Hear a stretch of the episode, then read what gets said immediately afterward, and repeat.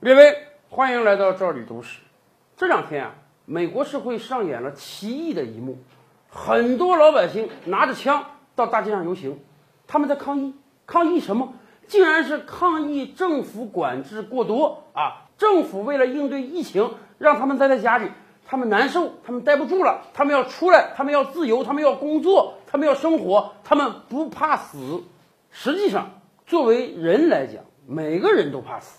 如果拿枪顶你脑门，跟你说在家待着，没有人敢于说我非要出去的，因为他知道你一旦踏出房门，下一步子弹将把你脑壳击碎。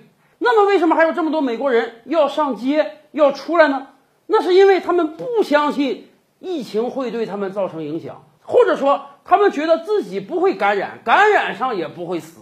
是的，在美国就是有相当一部分人缺乏基本的科学常识。有人说啊，美国现在这个状态。恐怕就得等疫苗了，什么时候疫苗产生出来啊？每个人都接种上啊，这样的话大家就都安全了。可是我告诉大家，以美国人这个性格啊，疫苗产生出来也不一定能有好的效果，因为在美国有相当一部分人连疫苗都不相信。这是真的吗？当然是真的。早在二零零零年的时候啊，麻疹作为一种疾病，在美国几乎就绝迹了。为什么？这种病虽然很多年前肆虐过人间，但是我们研究出了疫苗啊！每一个出生的小孩，我们都给他打上麻疹疫苗。这样的话呢，我们每一个人都不得病，也不会传播这个病，自然就绝迹了。然而没想到，过去一两年，麻疹在美国、在欧洲死灰复燃了，每年都有那么几百例的确诊，而且确诊数量越来越多。这个事儿不对呀！不是打了疫苗，你自己不会被传染上吗？那为什么会有这么多人被确诊呢？原因很简单，有相当一部分人不打疫苗。为什么不打疫苗？咱们知道啊，今天在我国境内出生的任何一个小孩，政府免费打疫苗啊，从出生到六岁，大概要打那么十几针疫苗。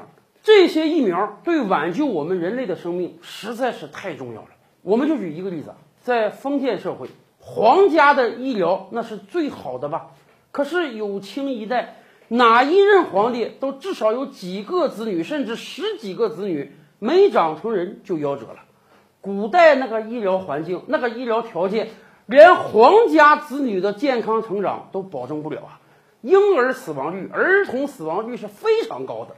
而今天，有各种各样的疫苗保护着我们少年儿童健康成长，死亡率已经非常非常低了。但是在美国就有相当一部分人反对给自己的孩子接种疫苗，为什么？他们有各种各样的说法。有的说啊，你不要相信，疫苗就是医药公司啊联合政府来骗钱的啊！不管是你拿钱还是政府拿钱，这个钱不是被他赚去了吗？根本没有事儿，不打针，咱们好端端的活着不挺好吗？为什么要打这个疫苗？哎，还有的人说，你孩子可能正常生长，不打疫苗啥事没有，打了疫苗可能有副作用，副作用大的甚至有可能死亡。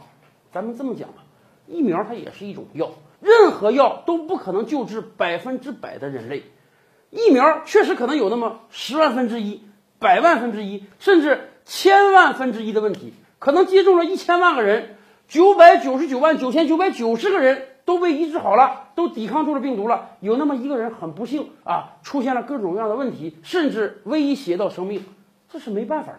作为政府来讲，自然要做这个选择题啊。是接种疫苗救治大多数人，还是不接种疫苗以保护那一两个人？可是很多美国人算不过来这个账啊，他们就觉得，哎，有的疫苗有副作用，接种有风险，所以我就不能给我孩子接种。因此，过去这两年，在美国、在欧洲出现了大量的反疫苗运动，这个运动太有害了。你想，这个麻疹还是个轻病啊，你传染上之后，经过救治不会危及生命。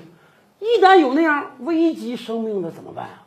明明有疫苗可以保护安全，你不去使用，将会造成多少孩子的疾病和痛苦啊！所以我现在都担心啊。按这帮人的说法，你这个新冠疫苗啊，即便研制成功了，是不是也有相当一部分人他不敢去接种呢？